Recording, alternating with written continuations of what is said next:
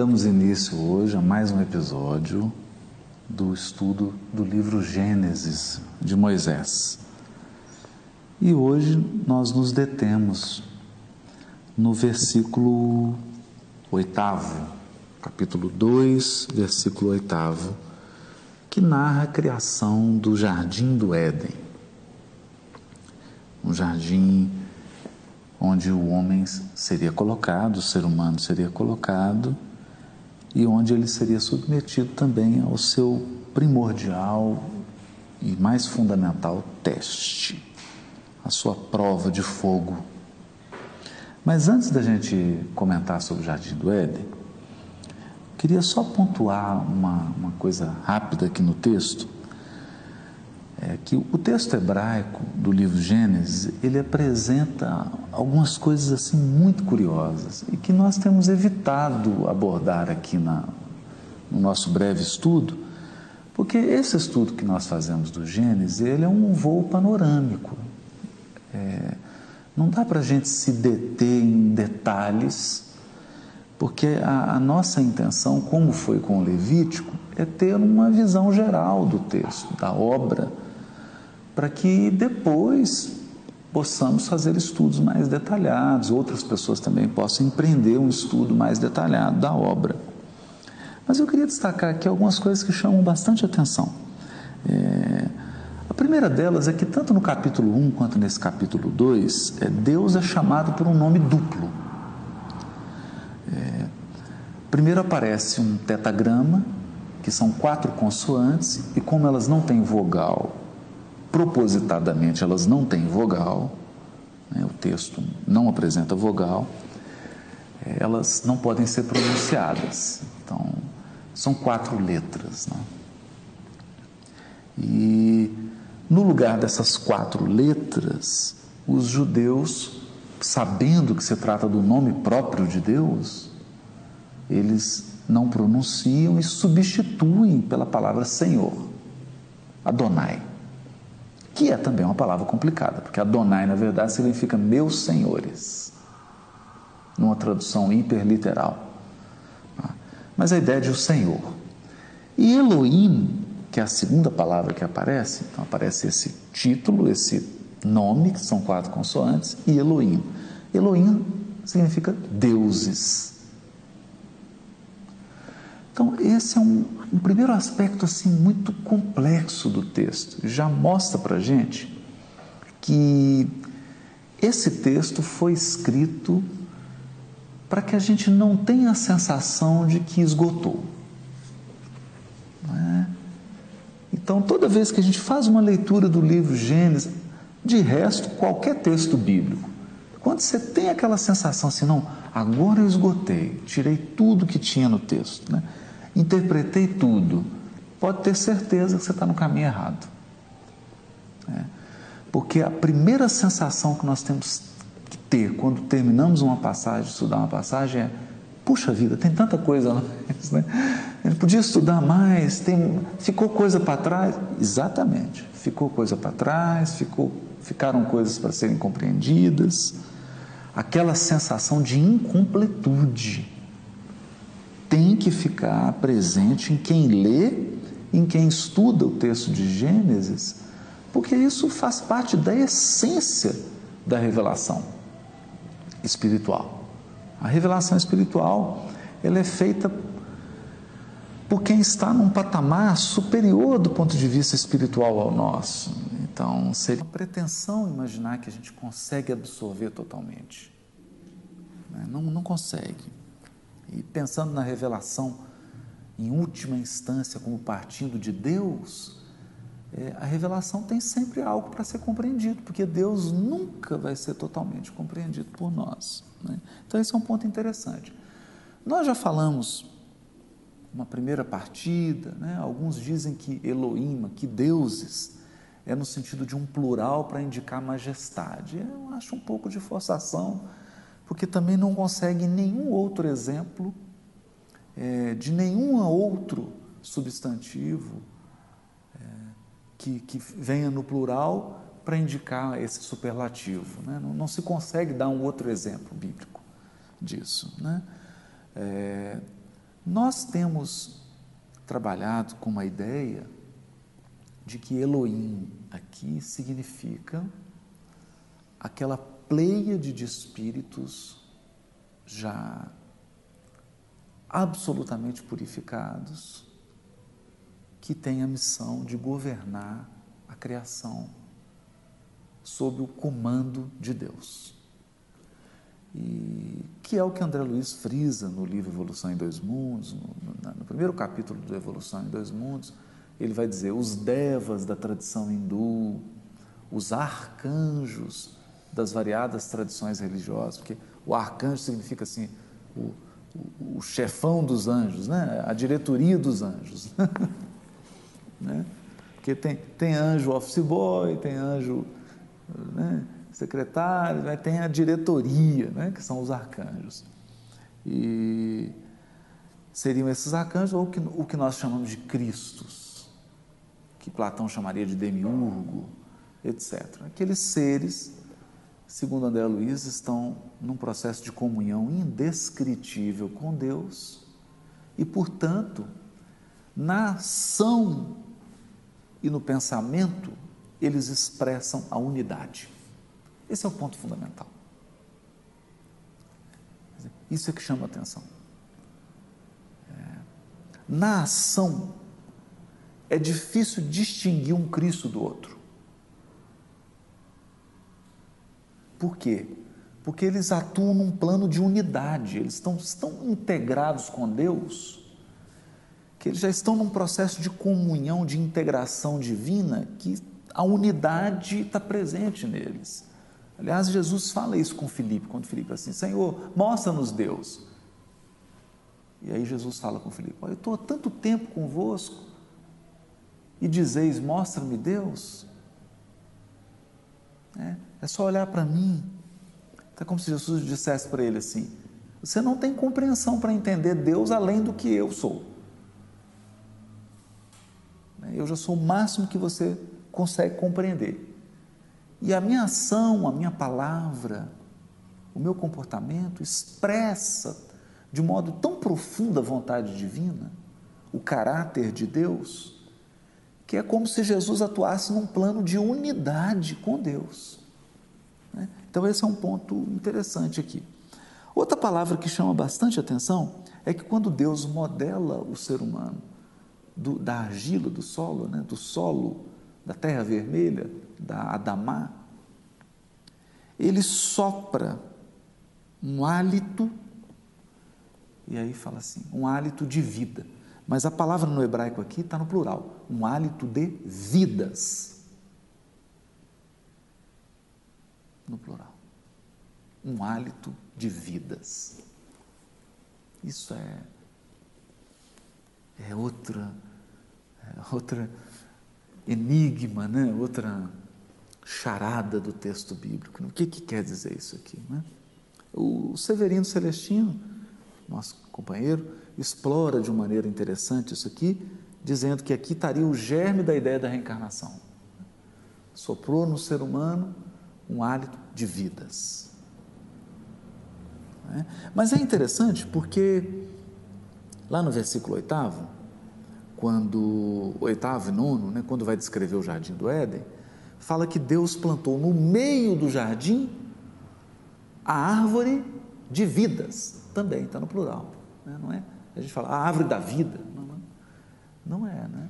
O texto literal está dizendo a árvore de vidas e a árvore do conhecimento do bem e do mal. É, mas é vidas também no plural. São coisas que, feitas para abrir mesmo. Né? Esse é o texto que vai mostrando para a gente que tem que ter humildade, porque aqui cabe assim 70 interpretações. Né? Como é que a gente vai disputar? Qual que é a melhor interpretação aqui? Vidas, como assim? O que, que isso quer dizer? Né? O que, que isso quer dizer? Então, permite ao intérprete aprofundar, aprofundar, aprofundar, e faz com que o texto sempre seja atual. Em qualquer época da nossa evolução, esse texto vai ficar atual. Que é uma abertura, uma abertura para o futuro.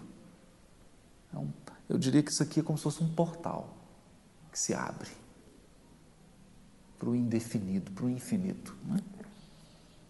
É a árvore de vidas. Então, só esses detalhes que a gente não está ficando atento neles, mas ao longo do nosso estudo eu vou sempre pontuar isso, né? porque essa é a vantagem de se estudar do texto original, né? porque o tradutor elimina tudo isso. Né? O tradutor elimina essas cores, aí fica tudo um tom pastel. Né? Você lê uma tradução, fica tudo assim, é, TV preto e branco, gradações de cinza. Né? Eu ia usar uma coisa de cinza aqui, mas acho que não cabe, não. Vamos usar gradações que fica melhor. Gradações de cinza, né? E, mas na verdade isso é um colorido. O texto original é de uma riqueza de cor estonteante, que a gente fica perdido, né? É, Para finalizar essas curiosidades de palavra, o texto fala assim: é, e o nome lá, o tetagrama, Elohim, o Senhor Deus, né? É, vamos ler do iníciozinho, né? E plantou o Senhor Deus o jardim, né? Gan Beeden, um jardim de Éden. Essa é a tradução literal, um jardim de Éden. Então, o que leva a crer que Éden não é um nome próprio, porque Éden, nas, nas línguas semíticas, significa delícia,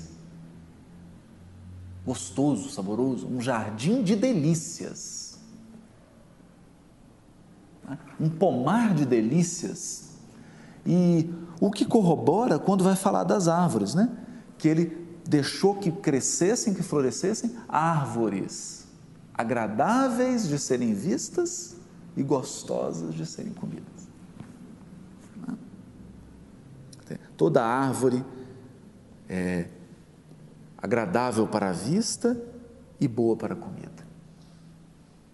Então, o sentido de prazeroso, saboroso.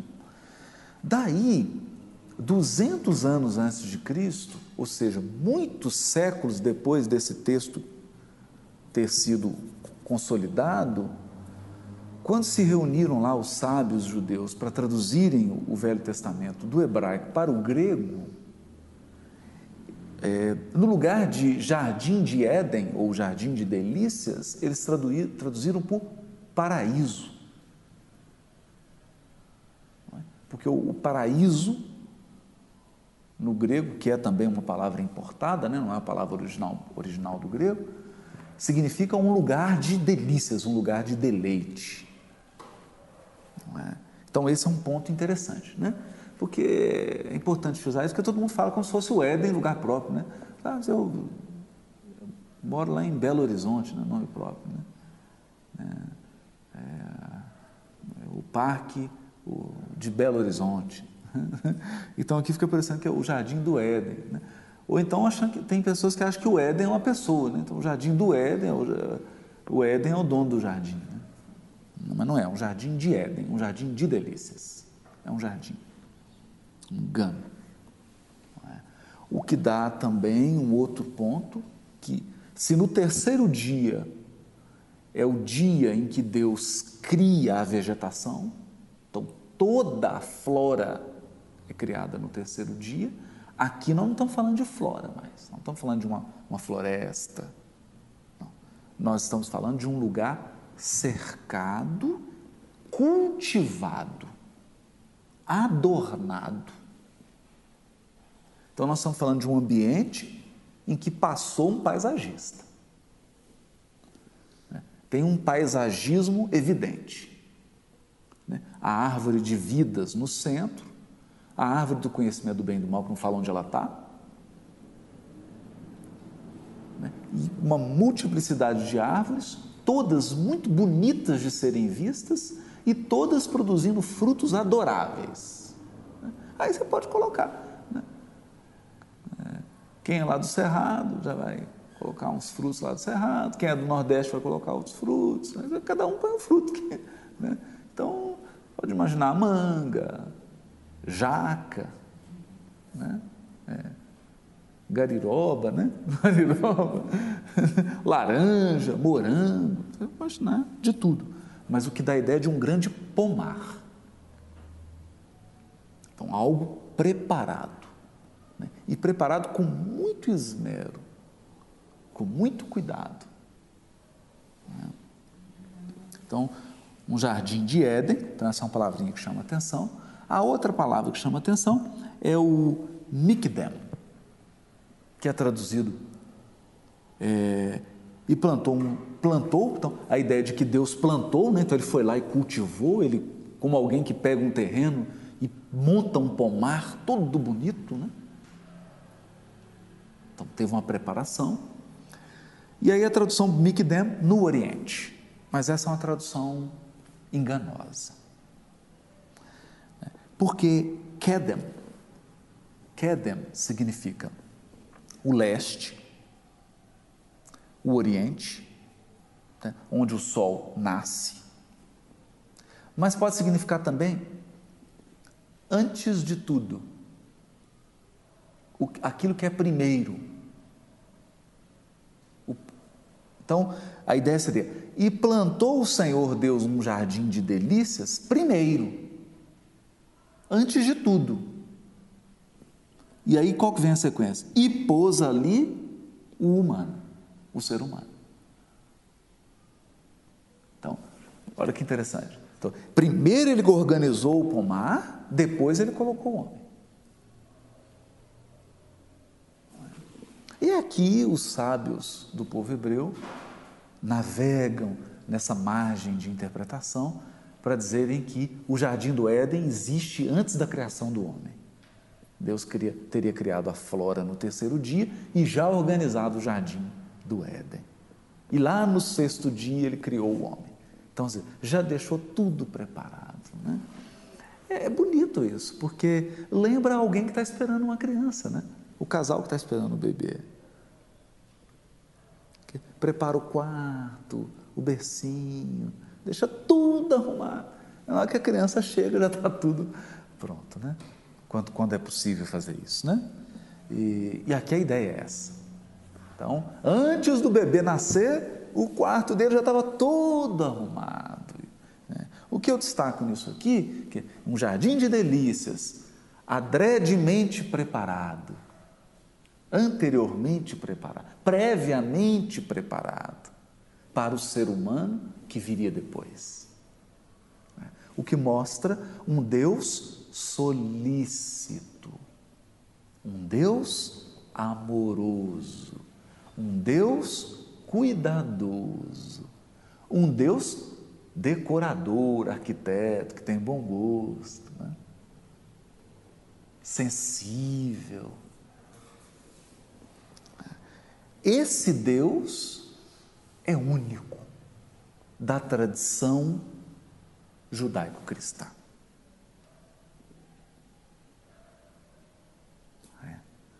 porque ele é um Deus transcendente, mas ao mesmo tempo um Deus que intervém a ponto de ser cuidadoso, amoroso, né? lembra quase que uma mãe. Preparando tudo, colocando no lugar, arrumando, decorando, né? quase numa atitude. É, numa atitude. Deus está acima dessas, dessas nossas categorizações de masculino e feminino, é óbvio, né? Então lembram aqui atributos femininos, né? Organizar, um jardim de delícia, tudo arrumadinho, tudo preparado, tudo decorado. Então, esse aspecto de Deus chama atenção, chama bastante atenção. É?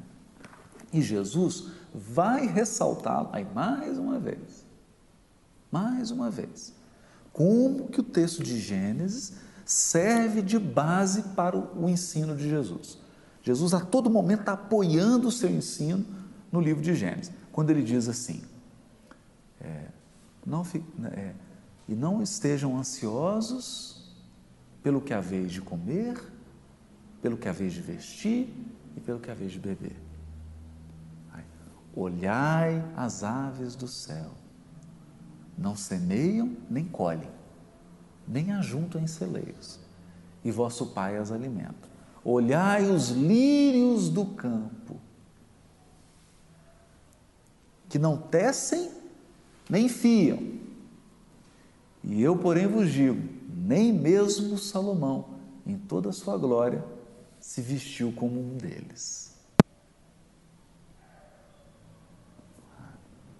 Isso é, é isso aqui. Essa fala de Jesus no Sermão do Monte é um comentário desse jardim de Éden previamente preparado para o ser humano. Esse aspecto do caráter de Deus. Quer dizer, um lírio é a coisa mais bonita que nenhuma indústria, nenhum tecelão é capaz de produzir.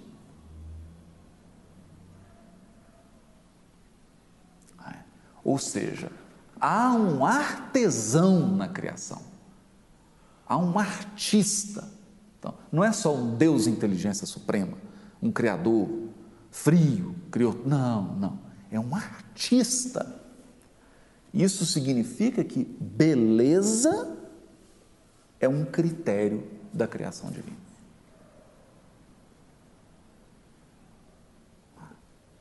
Isso é importante. O cuidado, a beleza, o apuro, é? o artesanato o artesanato.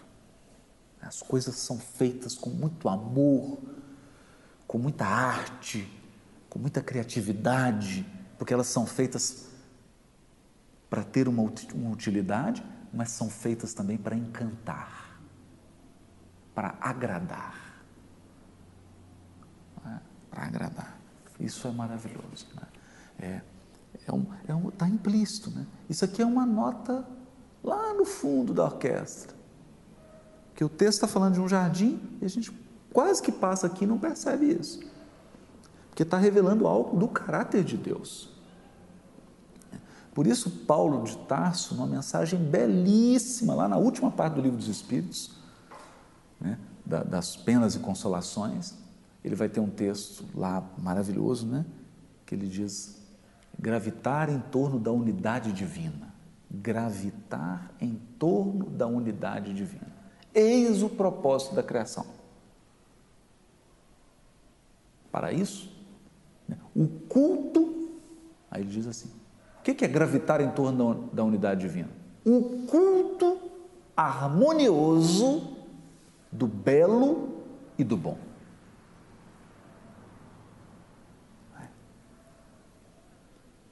Então, quer dizer, a criatura humana, a criatura humana não, o espírito imortal foi criado para um culto, para um ato de adoração,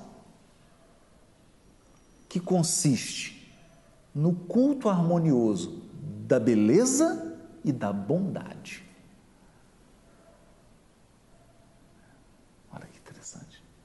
Bondade que é uma expressão ativa do amor, e beleza, que expressa a harmonia, o apuro, o cuidado, o artesanato, o artífice.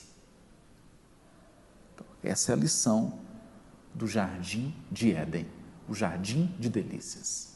Né? Porque eu poderia falar assim, e Deus pegou um campo, arou e pôs o homem. Não, não, não foi isso. E pegou um pântano e jogou o homem lá. Não, não. não um pomar. Agora, aí você fica imaginando um pomar com todas as coisas, todas as árvores que dão frutos deliciosos. Imagina o colorido disso. Imagina o colorido disso.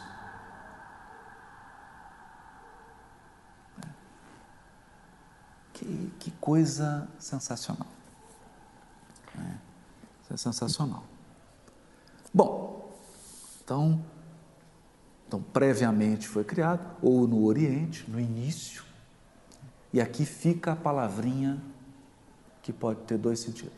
Plantou um jardim do Éden no Oriente? Ou plantou um jardim de Éden previamente, no início? Tudo, tudo é válido aqui, né? O texto ele quer ser polissêmico, ele quer ter vários sentidos. Ele quer explorar essas possibilidades. E aí nós vamos explorar. Agora nós vamos explorar o jardim de Éden. O jardim de delícias. Então vamos lá, como começar a nossa exploração? Lembrando um conceito, toda vez, vamos ficar repetitivo aqui, eu vou repetir isso 3.500 vezes ao longo do estudo de Gênesis. Tudo no Gênesis é padrão que se repete ciclicamente de forma desenvolvida. Então, para a gente ter uma ideia, se nós tomarmos a Quinta Sinfonia de Beethoven, nós temos um padrão melódico, né? Tan, tan, tan, tan, tan, tan, tan, tan. É isso. Essa é a unidade básica da sinfonia toda. E ao longo da sinfonia, Beethoven vai pegar essa estrutura melódica e rítmica e vai repetir. Vai mudar, transmutar, transfigurar, trabalhar com ela, a ponto de criar uma sinfonia. Aqui em Gênesis também. Tudo aqui é cheio desses tan tan tan, tan né? que vão se repetir ao longo da Bíblia inteira, até Apocalipse.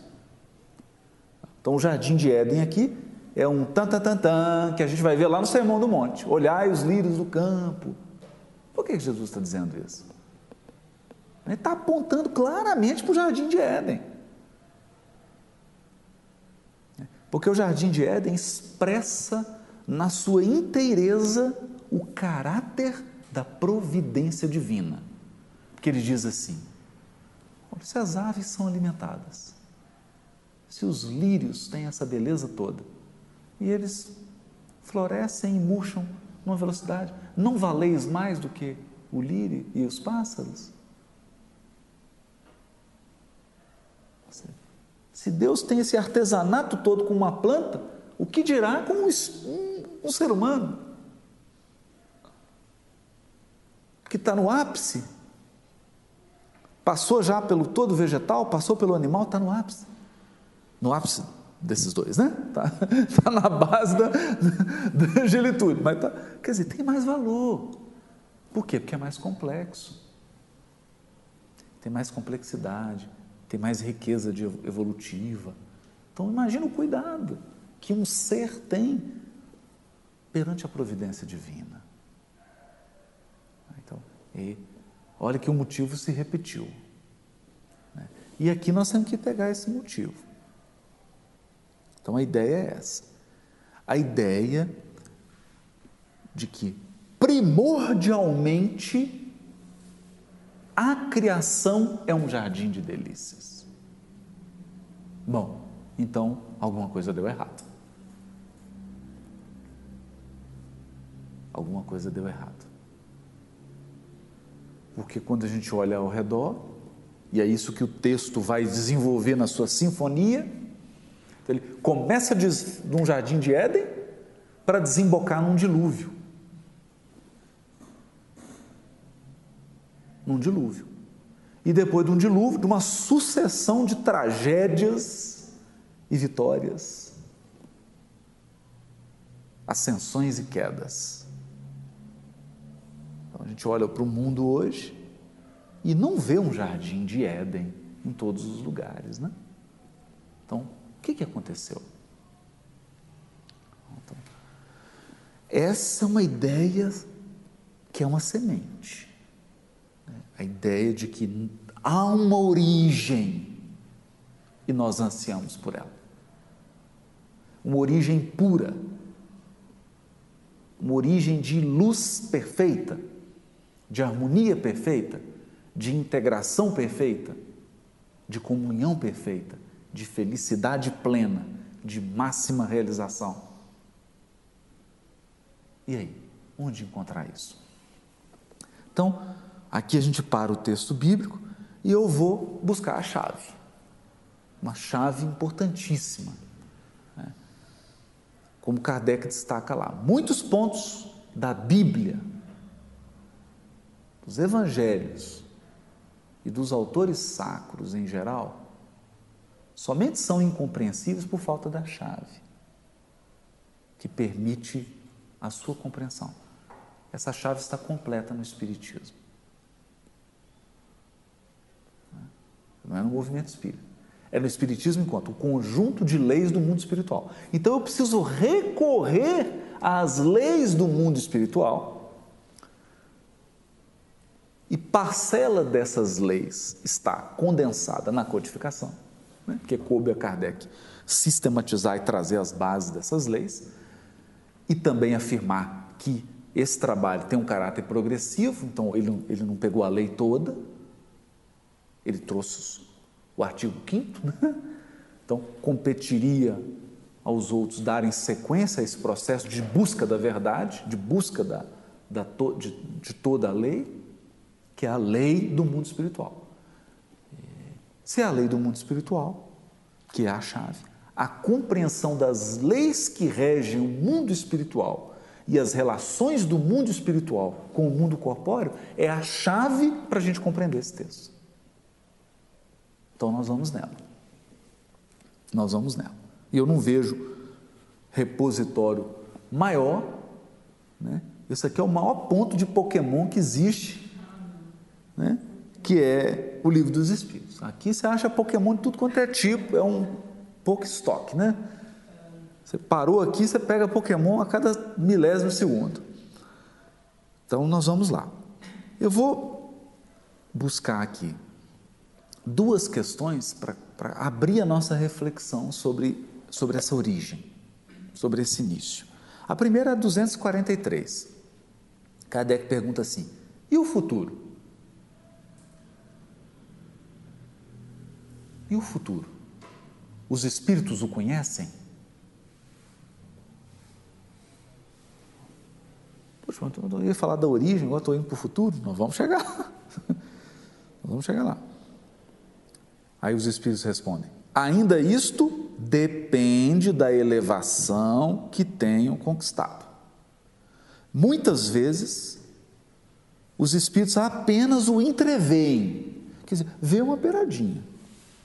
Porém, nem sempre lhes é permitido revelá-lo.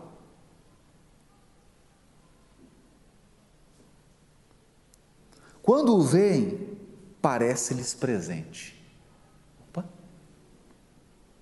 Quando os espíritos superiores têm acesso ao futuro, para eles parece presente.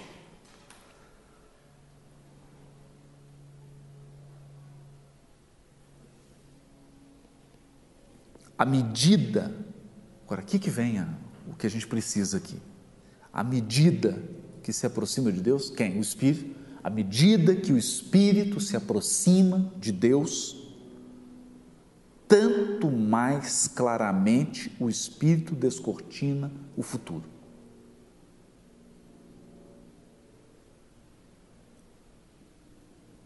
É isso. À medida que se aproxima de Deus. E aí nós sabemos, porque nas questões anteriores foi trabalhado isso, que o Espírito só se aproxima de Deus quando ele se desmaterializa e ele se purifica. Então, quanto mais ele se purifica, mais ele se desmaterializa, mais ele se aproxima de Deus, até entrar naquele estágio de comunhão indescritível. Bom, aí Kardec, que sabe fazer pergunta, sabe da sequência na pergunta, indaga assim: os espíritos que alcançaram a perfeição absoluta tem conhecimento completo do futuro? É claro que ele está falando de perfeição absoluta do âmbito da criatura, não está falando da perfeição absoluta de Deus. Está falando da perfeição que é possível a criatura atingir. Então, ele tá, aqui ele está falando assim: não quero falar de espírito igual a gente, não. Quero falar de Cristo para cima. Os espíritos que atingiram a perfeição absoluta têm completo conhecimento do futuro? Aí os Espíritos respondem: completo não se pode dizer. Completo, não tem jeito. Por essa razão, só Deus é soberano Senhor e ninguém o pode igualar. Então, completo conhecimento futuro, só Deus. Por isso que ele é soberano e por isso que ninguém se iguala a ele. Agora, tem um danado de um conhecimento. Por quê? Por quê? Vamos, vamos pensar que aqui, isso que eu queria chegar aqui agora. pessoa é, decide ser um pintor. E aí ele começa a estudar com, com grandes mestres. O que, que acontece com ele? A convivência com os gigantes da pintura vão modelando o caráter daquele pintor. Então, da mesma maneira, alguém que vai estudar piano, estuda com grandes músicos, aquilo tem um impacto profundo naquela pessoa. A convivência com alguém que se destaca naquela área, uma convivência profunda, intensa, responsável, vai transformando, a pessoa vai absorvendo. Ela vai absorvendo. É? E vamos aliar, aliar essa convivência com um grande mestre e juntar isso como se fosse uma grande relação afetiva. Aí você já começa a adivinhar o sentimento, o gosto, o pensamento, o caráter, a inclinação da pessoa. O que ela gosta, o que ela não gosta, como é que é o jeito dela, o caráter dela. Então, isso se aplica a Deus.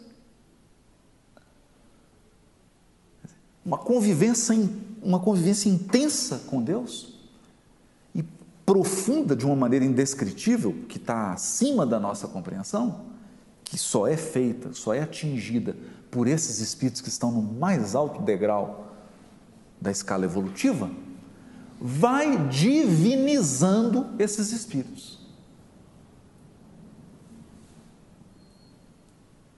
Porque é uma integração. Então, eles começam a ter percepções, compreensões que não são deles, são de Deus. E uma delas é a visão clara do futuro.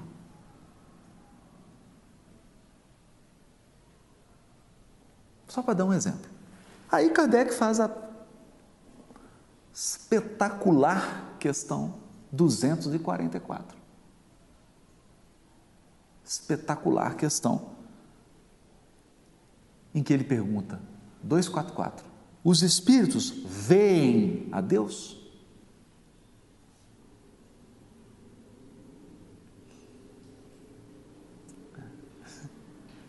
Os espíritos veem a Deus?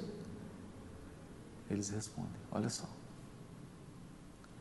Só os espíritos superiores o veem e compreendem. Os inferiores o sentem e adivinham. Então, então pera,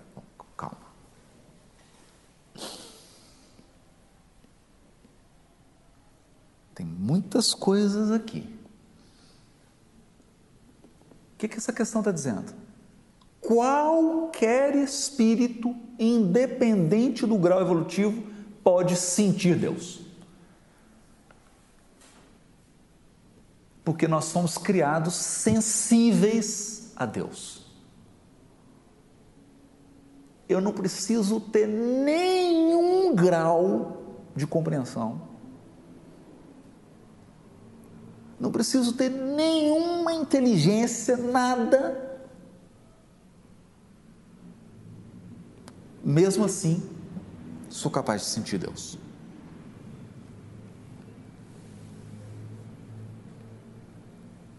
Ok.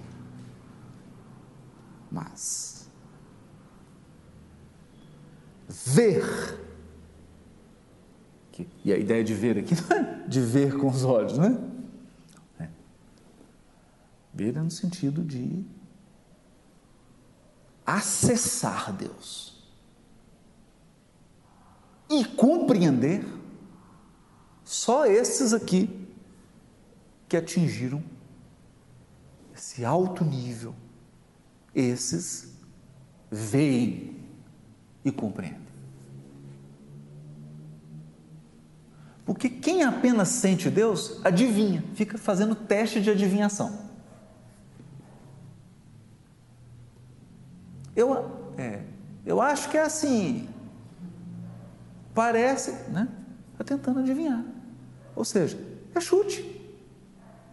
Então, e esse é um ponto que eu gosto de chamar muita atenção, porque espírito que está encarnado na Terra, falando de Deus, é jogo de adivinhação. E às vezes as pessoas tomam livros, líderes religiosos, gurus, como se eles estivessem vendo e compreendendo Deus. É. Como se eles tivessem acesso a Deus. É. São adivinhadores. Estão adivinhando. É. Porque só esses espíritos do mais alto grau, esses sim, vêm vem. Com qual sentido? Não é o da visão, é um outro sentido. Que aí nós temos que interpretar, que fazer uma interpretação é, igual quando se faz a lei, né? Você encontrar um, os contornos de um instituto jurídico, você tem que analisar, às vezes, várias leis, vários artigos, né? para poder fazer uma, uma interpretação. Aqui também. Quando, lá no início do livro dos Espíritos, eles dizem para Kardec é, que não é possível compreender Deus porque falta-nos o sentido. Né? Falta-nos o sentido. Então, isso aqui é importantíssimo porque se você trabalhar com alguns epistemólogos, né? David Hume, mesmo os empiristas, eles admitem seis sentidos. Então, esse negócio de falar, ah, o sexto sentido, parece coisa. Não. Empirista os cara, sujeitos que eram quase materialistas, eles admitiam seis sentidos. Os cinco sentidos físicos, mais um sentido interior, que te dá a ideia de: eu estou com raiva ou eu estou calmo? Eu estou ansioso ou estou relaxado? Eu sou eu? Quer dizer, esse sentido de identidade, de memória, de estado emocional, de estado de consciência é um sentido, mas ele não é visão, ele não é audição, ele não é paladar, não é tato, e não é, é, é o olfato. Não é. Dizer, não é pelo olfato que você tem consciência de uma memória passada. Tem um sentido interno, que é o sexto. Mas os espíritos dizem: não adianta, tem que ter um sétimo sentido. Um outro sentido para ver Deus tem que ter um outro sentido que nós ainda não desenvolvemos. Uma vez desenvolvido, é possível contemplar Deus. Deus. é Ele. E compreender. Contemplar e compreender. Até lá, nós podemos senti-lo. E ficar fazendo teste de adivinhação. Ah, eu acho que Deus quer isso. Eu acho que Deus. Aí, né?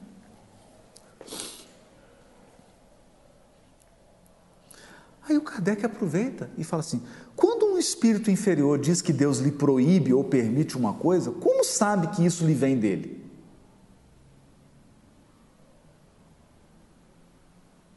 Aí os espíritos respondem: ele não vê a Deus. Ele não vê, mas sente a sua soberania. Sente. E quando não deva ser feita alguma coisa ou dita uma palavra, percebe como por intuição a proibição de fazê-lo ou dizê-lo. Não tens vós mesmos pressentimentos que se vos afiguram avisos secretos para fazeres ou não isto ou aquilo? o mesmo nos acontece. O mesmo nos acontece, se bem que em grau mais alto, pois compreendes que, sendo mais sutil do que as vossas a essência dos espíritos, podem estes receber melhor as advertências divinas. Olha, quer dizer, você tem um equipamento mais sutil. Ele já está menos desmaterializado, então eles percebem as, as advertências. Mas como é que elas vêm? Vêm como intuição e pressentimento. Que é um desenvolvimento do sentimento. Porque, porque sentimento aqui, quando os Espíritos falam de sentimento, está falando de sentimento de raiva, amor. Isso é estado emocional.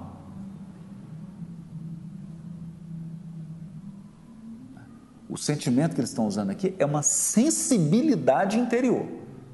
É ser sensível a. Esse é o sentimento. Então, eles o sentem. Nós sentimos Deus. Sentimos. Você tem um pressentimento, tem uma intuição. É isso. É isso. É isso. Eu me lembro que teve uma, eu tive uma experiência assim que foi muito marcante para mim. Eu conversava com um grande amigo, né, o Décio Andoli, e o, o Décio, a especialização dele é oncologia, e trabalhou muito tempo com pacientes terminais. E uma vez eu perguntei para ele assim, Décio, e, como você dá notícia para o paciente, né, que você vai morrer, né? Não tem jeito, você, você vai morrer. Ele falou, não, não precisa dar notícia, não, ele já sabe. Ele já sabe. Nesses casos, toda pessoa sabe que vai morrer.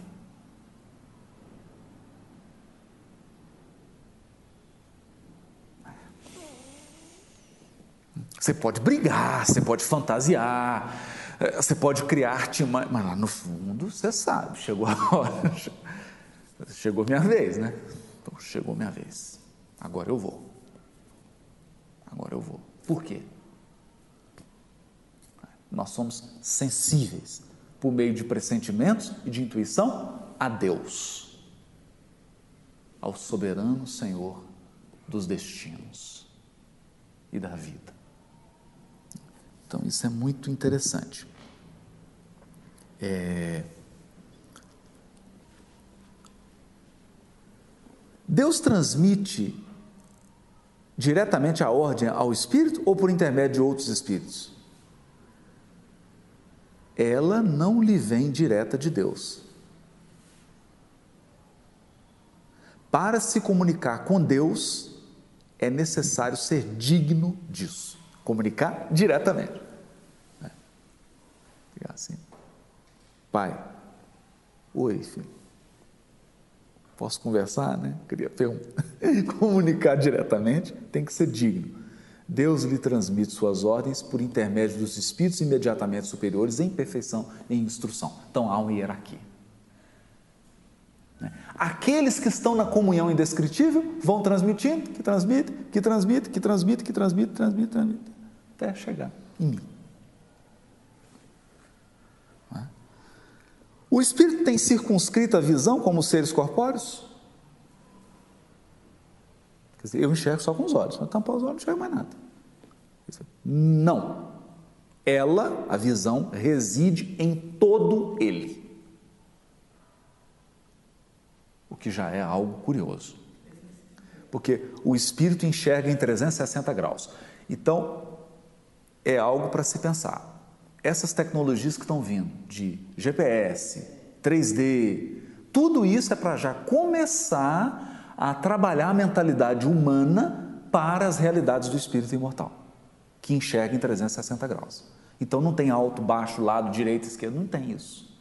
Se você enxerga para frente, para trás, para baixo, para cima, para baixo, para cima passa a perder sentido. Para baixo de quê? Você não tem mais pé.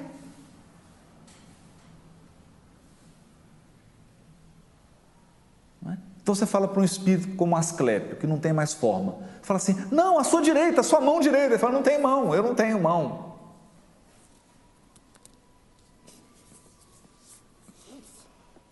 E aí? Não, no seu pé, eu não tenho pé, filho. Eu não tenho pé. Abaixo do meu pé não existe isso. Cabeça, pezinho, eu não tenho mais isso. Eu enxergo todo em 360 graus, como num globo. Então você começa a desenvolver uma outra cognição. Então a gente percebe como nós somos limitados. Como nós somos limitados. Eu vou chegar lá. Precisam de luz para ver? Nós tem que acender a luz, né? Vêm por si mesmos, sem precisarem de luz exterior. Para os espíritos não há trevas, salvo aquelas em que podem achar-se por expiação.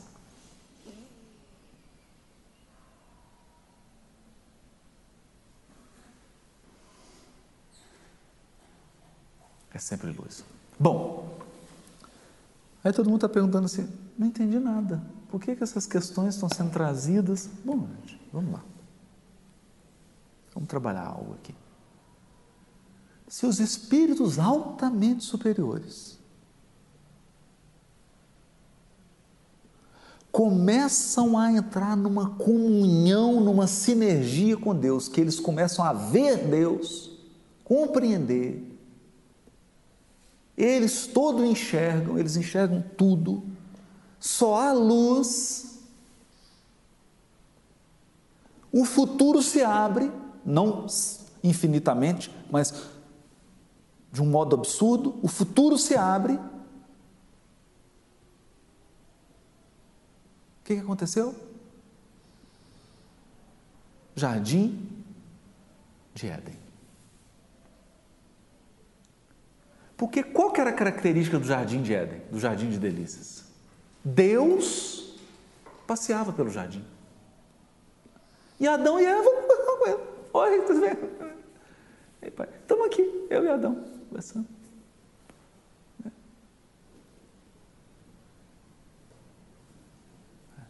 E é bonito porque o texto fala que Deus passeava como um vento, como um hálito, como um vento. O que para mim dá a ideia de que Deus se manifesta mesmo pelo fluido cósmico. Então é como se fosse aquela coisa lá dos Jedi, lá, da força esteja com você. A força esteja com você, né? É, um, é o fluido que está nos envolvendo aqui, né? Ele está passando, está permeando tudo. É um jardim de delícia. Se é assim no topo da evolução, vamos fazer uma pergunta. Quando nós fomos criados por Deus? No primeiro milésimo de segundo, onde que a gente estava? Com Deus.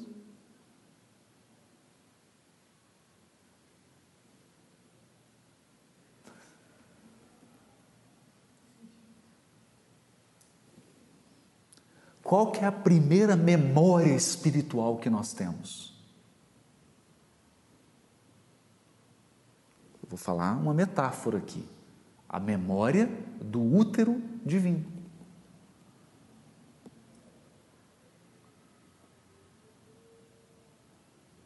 Mas nós éramos simples e ignorantes.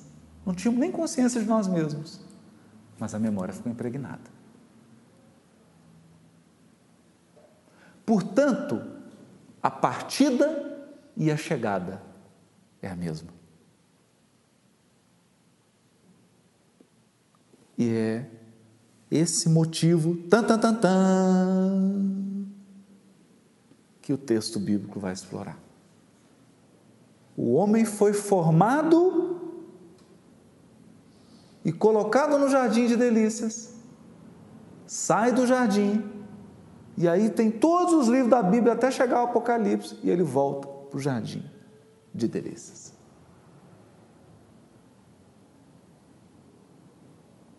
E essa jornada de saída do jardim de delícias e de volta para o jardim de delícias é a odisseia da evolução espiritual. É a grande laçada da evolução. nós vamos voltar para a casa do Pai, para o seio de Deus. Tudo são expressões metafóricas. Mas falar seio de Deus lembra uma mãe amamentando, né? Vamos voltar para os braços da mãe, né? Nós saímos. E todo espírito tem essa memória. E é essa memória que o deixa desatinado e que faz com que ele não consiga ficar estacionado para sempre. Ele pode ficar milhares de anos estacionado, mas uma hora ele satura e ele empreende um novo movimento de retorno a Deus. O que leva Emmanuel a dizer: todos estamos em marcha para Deus. É a grande peregrinação da evolução. Só que antes nós saímos, bebezinho, sabia nem que estava lá. Agora nós vamos voltar conscientes para o jardim de delícias, para o paraíso. O jardim de Éden. Então, esse é o grande motivo aqui, é a grande, grande. No centro desse jardim, a árvore de vidas. Mas isso aí já é tema para o nosso próximo episódio.